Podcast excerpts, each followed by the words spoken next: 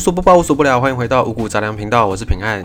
在讲到中国的一些历史的时候，好像我们的印象就只有清朝，然后宫廷，然后这些勾心斗角的嫔妃们、后宫们，就是大家那边斗来斗去。好像我们这几年能够联想到的大概就是这样子。但除了清朝之外，其实在中国历史上面还有很多很多的朝代。那这些朝代呢，各自都有不同。可能只是因为离我们太久远了，我们在看这些朝代的时候，会觉得哎，好像呃都差不多。而且呢，这些朝代啊、这些人啊、这些事情跟我们好像没什么太大关系。所以离我们越远的朝代，我们就越不熟悉，这个是非常正常的。那么今天来讲一下有一点点久远的朝代，但是嗯，大家可能也还有一定的熟悉度。他们是宋朝。宋朝有什么很有名的？就是宋朝是一个呃文大于武的朝代。以前在唐朝、在汉朝，这个都是马上安天下，然后再就是征战来征战去，然后往外扩张领土，以这样的方式呢，在确立他们的国威。可是宋朝比较特别，宋朝呢比较不崇尚这种武力，反而是崇尚什么呢？崇尚文学，崇尚科学，崇尚贸易，哦，各式各样的这种，反正就不是。国防军事那一类的就对了，所以在历史上，大家会觉得说，哎，宋朝怎么好像一直在割地赔款，割地赔款，好没打仗必输，会有这样的一个印象。可是呢，换句话说，这也代表宋朝国力真的还蛮强的，哦，他们每一年这样打，每一年都可以割地赔款，每一年都可以割地赔款，也在代表他们的财政实力其实还不错。那么呢，你去看一些很多的古书，你也可以发现，宋朝是整个中国的这样历史传承下来，算是。科技力最高的一个朝代，那时候有很多的一些科技，然后都在宋朝得到了很好的发展，因为人民不需要连年的征战嘛，哦，反正打不赢就赔钱，打不赢就割地，我不需要去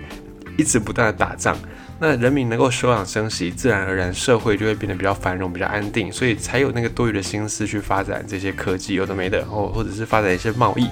所以宋朝的贸易或者是宋朝的这些科学都是蛮进步的，这个是。稍微有留意一点点历史的资料的人，大概都会知道。但除了这些之外，宋朝还有没有什么特别的地方呢？有的，他们的社会福利非常之好，这个可能我们都比较没有接触过。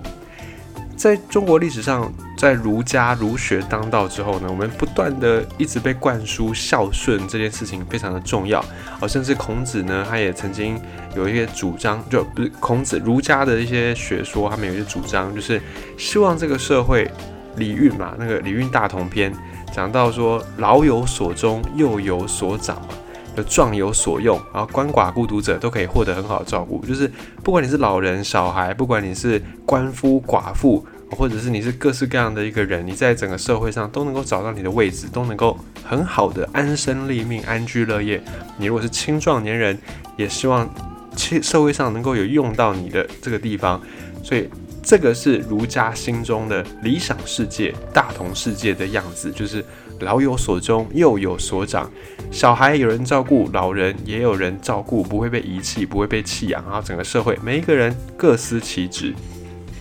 秉持着这样的一个观点，那宋朝呢，理学的发展也是非常的盛行啊，这种儒学大家也是研究的非常的狂热，非常的深刻，所以呢，也连带的影响到了整个朝廷。对于社会福利的一个实践，其实儒家它就是算一个很有社会福利的概念的一个学派。他就讲说，天地君亲师嘛，然后每一个人就是要去爱自己周围的人，然后再把这个爱呢，有能力再把它扩散出去。在宋朝，他们怎么样去做这些社会福利呢？比方说租金这件事情，现在我们都要讲打房打房，我们都不希望说有人去炒房。因为要让居住这个事情变成是基本人权，每个人都要能够住得起房子。当然，这个房子不会是那个什么一一平要几百万的豪宅，这个当然是不太可能。但是每个人都有地方住，这个是大家都很希望有的一个基本人权。在宋朝，他们也有去针对这个房租的部分定定一些社会福利制度。他们有一种。房子的形态叫做廉租房，廉就是廉价的廉，读这个字你就可以知道，这个就是非常便宜的租房。他每天这样算下来呢，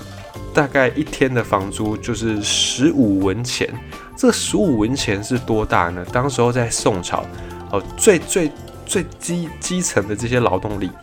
每一个人基层的劳动力哦，每天的收入大概在一百文到三百文钱之间。然后这个廉租房一天的租金大概就是十五文钱，所以你这这样对照下来，这个租金已经是相当相当的便宜。那这个廉租房呢，有一个叫做店宅物的组织的机构在管理，店就是店面的店，宅是那个住宅的宅，然后物是房屋，呃，任务的物，电宅物这个机构专门在管理这些廉租房。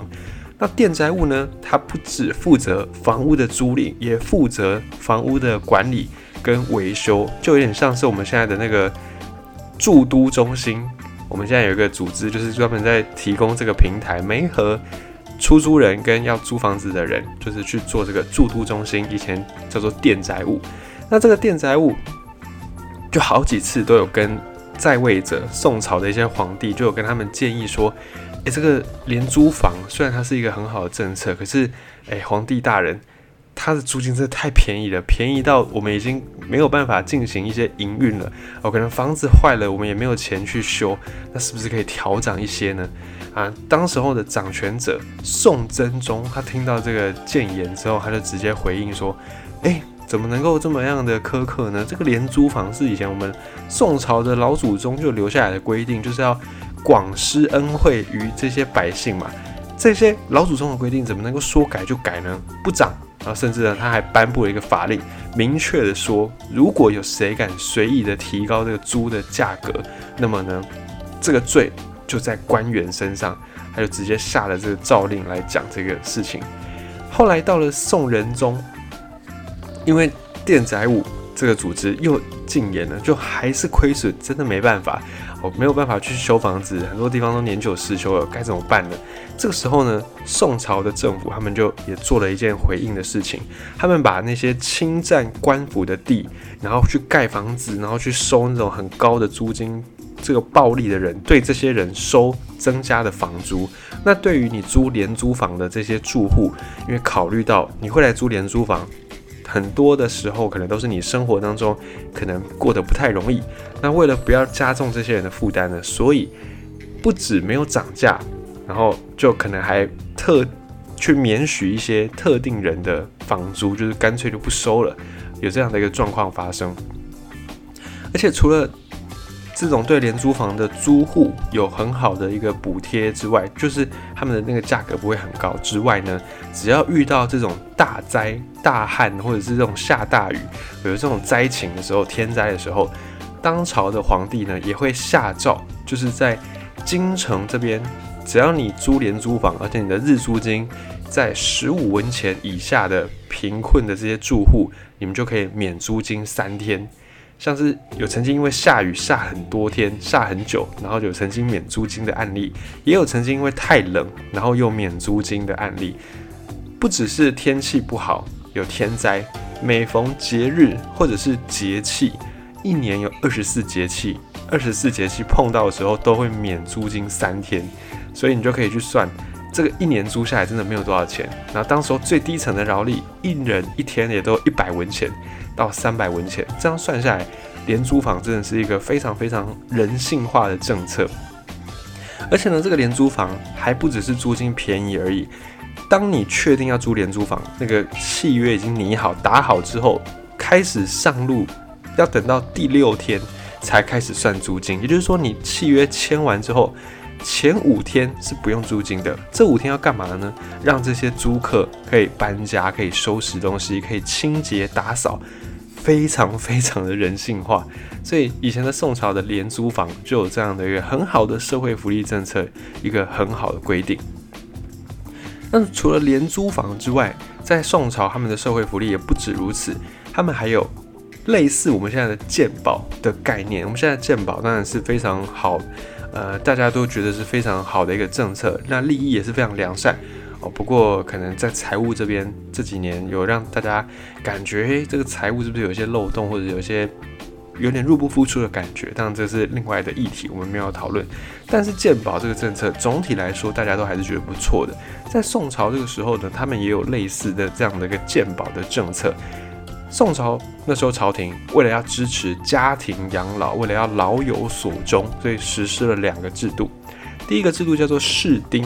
那个士就是侍酒师，一个人字旁，在一个寺庙的寺，士丁丁就是甲乙丙丁的丁，士丁制度。第二个叫做全流养亲制度。先讲士丁制度，什么叫士丁制度呢？家里面如果你有老人要养，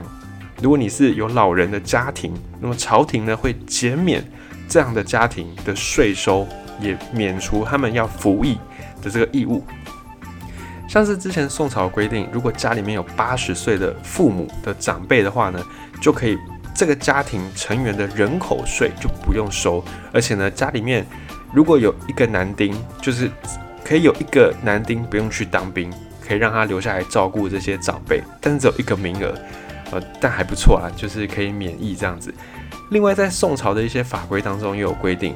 除了谋反、除了内乱这种是已经大。大罪、死罪、唯一死刑的这种罪之外，其他犯罪的这些人，如果家里面有阿公阿妈、有爸爸妈妈，年龄在八十岁以上的话，会特别允许你回家照顾父母，保外长照。以现在的话来讲，就是这样子，你可以回家照顾父母，等到赡养结束，就等到可能父母或者是阿公阿妈回去了之后。然后在这个犯人再回到官府去继续的服刑，这叫做全流养亲制度。另外呢，如果是没有家庭的，如果是官夫寡妇或者是孤独的没有钱的哦，我们现在的话来讲叫做独居老人，这些独居老人政府也会出钱来养，然后让这些老人呢能够安养天年。在宋朝的时候，宋朝的京城还有各个地方都设置有养老院的这样的一个组织。只要是六十岁以上的老人，你都可以进入到养老院来养老。政府会派人照顾你们的伙食、你们的起居，而且你不需要缴任何的费用。养老院每天除了照顾你的生活之外，还会给你发粮食，还会给你零用钱。像是在宋朝的宋神宗这个时代呢，就有规定说，国家会给这些长辈在养老院里面的长辈，每人每天一升的米，还有十文钱。十文钱，以刚才我们在讲那个币值来算，一个基层劳力一天收入基本收入大概在一百到三百之间。那这个十文钱虽然不多，但其实对这些长辈来说也没什么需要花的，因为你的起居都有政府在帮你照顾，也算是够了。然后呢，到农历的十一月到农历的隔年一月，这个冬天的时间会给柴火，会给炭火，就是现在叫做取暖费。会给那个柴炭，然后让你去取暖这样子。啊，如果你是八十岁以上的话，还会另外再加几，会再加给你大米，再加给你柴炭的那个钱。九十岁，每人每天还会再多加所谓的酱菜钱二十文。啊，夏天呢也会给你这个比较轻便的衣服，冬天给你比较保暖的衣服。生病了也不用担心，有免费医疗。这种非常好的养老院，政府出来做的长照机构。那时候在北宋年间叫做居养院，居是居住的居；在南宋的时候叫做养济院，养是那个呃养分的养，济是救济的济，叫做养济院。除了这些皇帝直接规定的福利制度之外，在各个地方的官员为了要做给朝廷看，我就是跟朝廷表示说，哎。看到我们这些地方官，我们这些父母官哦，也不是鱼肉乡民，也不是鱼肉百姓，我们对百姓也是非常照顾的。所以在地方的官员有一些为了要做做给那个朝廷看，或者是本出于他们自己的行善的本意，也会再替这些老人或者是病人配备专门的厨师，配备专门的看护打杂的，然后去帮他们买一些生活用品，就是。照顾的非常非常好，好像是把你当成自己的爸爸妈妈、自己的阿公阿妈在照顾一样。那么在这些养老院也好，呃，居养院、养济院也好，里面环境也都整理的非常的清幽。这些长辈呢，每天就是聚在一起啊，聊天啦、下棋啦、喝茶啦，哦，看看花啦，走走这个庭院，这样子安养天年，完全没有后顾之忧。这个免费医疗，我们来顺便再讲一下。这个免费医疗呢，是到了宋仁宗的时候，就是经过了几年的时间，它慢慢慢慢的发展，变成遍布全国的免费的医疗制度。这个免费医疗制度呢，叫做安济方，安是安全的安，济一样是救济的济。这个安济方，它就是有点类似这个卫生福利部立医院的这种感觉。在宋朝的时候，有很多的这种医院，其中有中央或者是政府直接盖的公立医院，那也有一些是地方的有钱人他们自己投资盖的私立医院，也有公司一起合办的医院。那不管是哪一种，都带有这种慈善公益的性质。如果是朝廷办的这种安济坊，他们会专门去招募那种僧僧侣、僧人来负责安济坊的运作跟病人的照顾工作。因为宋朝官员觉得，哎，你们这些僧人，你们是信佛的，信佛的人呢，心地都不会坏，心地都很善良，而且对待人呢，也都客客气气的。这些信佛的人也看淡财物，觉得钱乃身外之物，所以让这样的僧人来掌管这些安济坊，哦，也掌管这些财物，让宋朝的朝廷会更加的放心。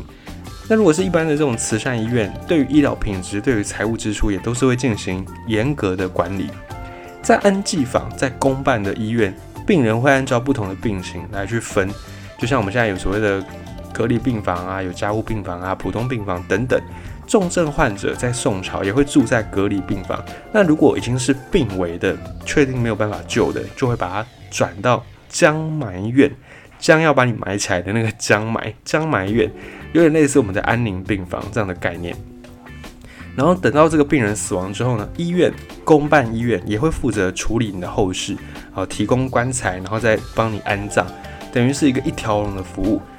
而且这些慈善医院的制度，并没有因为后来宋朝的财政危机，呃，朝政危机而被废止。就北宋后来不是经过那个外族的入侵嘛，所以就变成南宋嘛。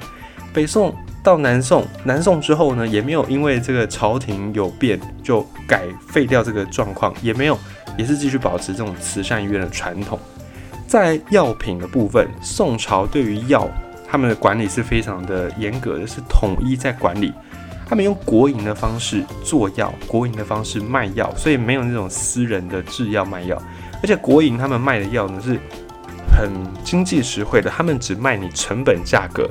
控制药品的质量，为什么只卖成本价呢？因为卖你成本价，而且是国家做的，就当然品质不用担心嘛。那卖你成本价，就大家都买得到，所以避免黑市的交易。如果你在黑市，你想要卖卖一些高价的药，就没有办法，因为国家直接卖更便宜，而且品质更好，就是遏制这种黑市交易，遏制一些官员哦透过黑市去卖药来赚钱的这个手段，严惩贪腐。那么跟这个租房也是一样，如果你在秋冬啊，或者是遇到这种大灾大病的时候呢，官方的这个药品制药厂会免费的向百姓提供汤药，或者是呢直接帮百姓来付药费。在宋朝里面的太医局哦，这个很多名医的地方也会把全国最优秀的医生送到民间去为百姓来义诊、来诊治、来治疗。这个就是宋朝的医药制度、医药福利措施、医药福利制度。那如果真的还是很不幸的过世之后呢？过世之后，宋朝政府也都帮你安排好了，也都帮你规划好了。宋朝皇帝就要求说，京师就是他们的首都，还有各个地方呢，都要在这个居住区规划出一块荒地，然后把这个地呢变成是。福利公墓，公有的墓园，埋葬那些没有家庭的、没有亲属的，或者是出身比较贫困的死者，这样的一个组织，呃，这样的一个地方叫做漏泽园，漏水的漏，然后泽是沼泽的泽，园就是园区的园，漏泽园。而且政府不是只有帮你埋了就没了，还会请这个僧人来帮你主持，来帮你做超度，所以他的那个关怀是一条龙的。在宋朝的时候。只要你的那个城镇里面，你的人口户数有达到一千户，都依照规定要设置公办的这个医院、安济坊，还有公办的墓园、漏泽园，都要设置这两个组织。你就可以看到宋朝他们对于百姓的社会福利是做的非常完善，真的就在实践老有所终、幼有所长、壮有所用这样的大同世界。讲到这个宋朝大同世界，他们还有。更无微不至的关心。我们刚才讲的是一些独居老人嘛，哦，或者是一些没有家庭的这些鳏寡孤独者。可是呢，还有另外一群人在社会上也是属于弱势团体。这一群人就是以我们现在的话来说呢，就是属于比较像街友这样的一个性质。街友在宋朝他们叫做乞丐，这个乞丐没有贬义的意思哦，就是他们的一个名称这样子。那宋朝的这些乞丐呢，政府也有照顾到他们。每年十月份，在宋朝就算入冬了。入冬之后，每一个地方你都必须要去检查你们自己辖内的有没有呃贫的，有没有病的，有没有没有办法自救的。就除了我们刚才讲的老人、病人之外呢，还有很多他可能也不老，也没有病，但他也是弱势，就是我们在讲的这些街友或者是流浪乞丐。你们这些地方官员都要去把这些人给找出来，把他们一一的登记在册。为什么要登记在册呢？因为每人你们每天都要发给他们粮食。如果是小朋友的话呢，就发给一半的量，而且每三天要发一次，就是一次就是拿拿固定的量量。然后从每一年的大概十一月开始就要发放，一直发放到隔年的三月份。的最后一天来停止，所以他们叫做惠阳乞丐，恩惠的惠，就是要去照顾到这些社会上的弱势团体。另外还有一个政策，他们有在宋哲宗的时候颁布了一个法律，叫做居养法。我们刚才有讲到居养院嘛，就是老人安养院。那这个居养法呢，其中也有规定到说，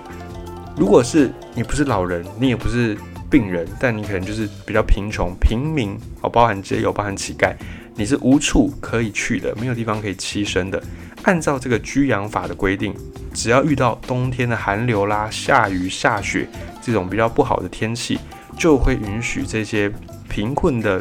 流浪的乞丐或者是街友进入到居养院来生活。这个居养院就是我们刚才讲到的，也是一个老人安养院的机构。所以居养院他们也会在特定的时间或者是特定的一些条件之下，来让这些无处可以栖身的街友进来入住，而且入住时间呢还蛮久的，从每一年的十一月初一直到隔一年的二月底。而二月底的时候呢，这个就会把你强制遣散掉，因为这个外面天气也就不会那么恶劣了，所以就把你们遣散掉，你们就要再回到街上去，然后你可能要自己想办法。但是除此之外呢？如果真的在一般的时间，就是他们非收养的时间，还是不幸的遇到一些灾荒，而遇到这个暴雨暴雪，宋朝的皇帝还是会下令政府，而就特别来收养这些老弱啦、无家可归的人。地震也会，地震水灾，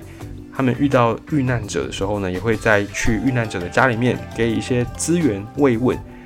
然后再看你房子的损坏的状况，再给你一些补贴。这个是我们现在政府已经都有在做这样的事，可是宋朝政府也有做，而且当每一个地方如果遇到一些天灾啦，有大量的难民的发生的时候，这个时候宋朝政府就会去当地来征兵，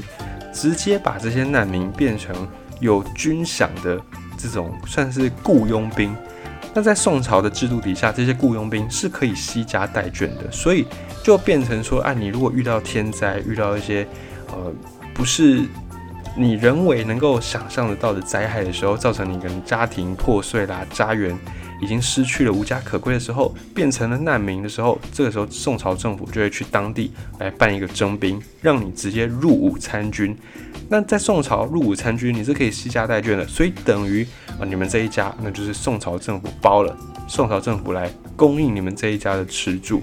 那如果你退伍之后，你没有办法自己养活自己的时候，那也是会有原本的那个军营，比方说你可能本来在成功岭服役，那你退役之后、退伍之后，你没有办法自养，那就由成功岭继续来帮你安置，继续来收养你。这个是在宋朝的制度。那宋朝的官府、朝廷、皇帝对老百姓的态度非常的好，所以呢，整个社会也都赞成，也都弥漫着这样的一个风气。宋朝的官员、宋朝的有钱人也都是乐善好施的这样的一个风潮。哦，就是上行下效，风行草偃，上面怎么做，下面也就跟着继续的这样做下去。所以在宋朝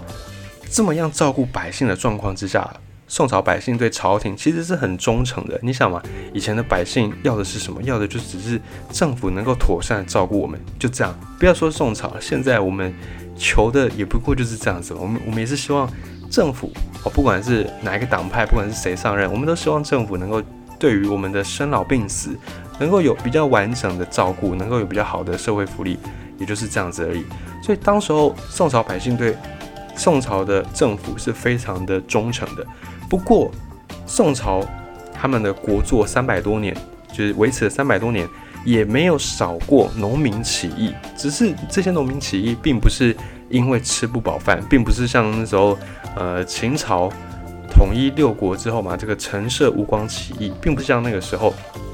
因为吃不饱，所以就起来造反。在宋朝，大部分的农民起义是因为路见不平，拔刀相助。或者可能路见不平，他看到你被哪个官员哦给鱼肉了，哦哪个官员欺压百姓啊，这个时候呢，看到这样的一个官员啊，没送啊，不爽啊，就站出来，然后大家一起出来起义反抗，会大概比较属于这样的一个类型。所以像我们都非常熟悉的那个《水浒传》，哦，就是在宋朝年间发生的故事嘛。这个《水浒传》为什么会有起义呢？虽然他们起义的原因也是众说纷纭啦。一开始他们只是想要来劫劫那个官府的生辰纲，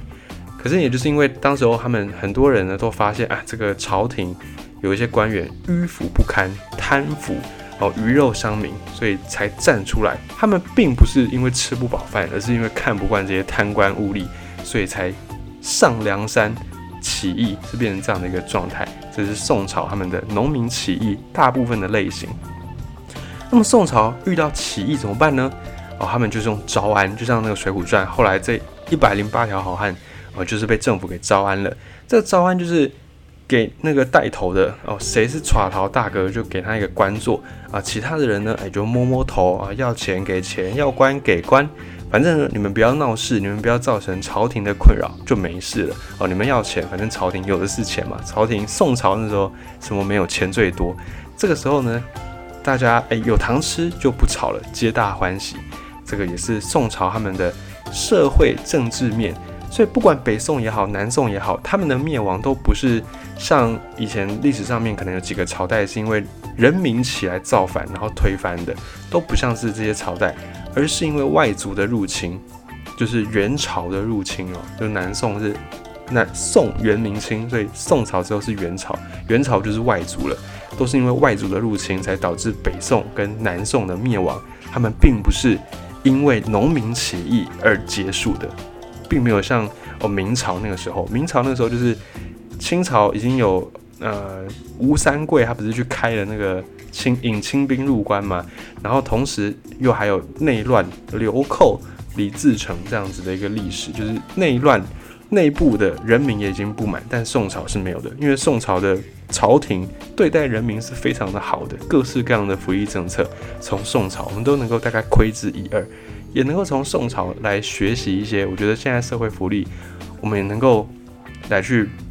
应用在我们社会上，比方说我们刚才讲的廉租房这个政策，诶，就还不错。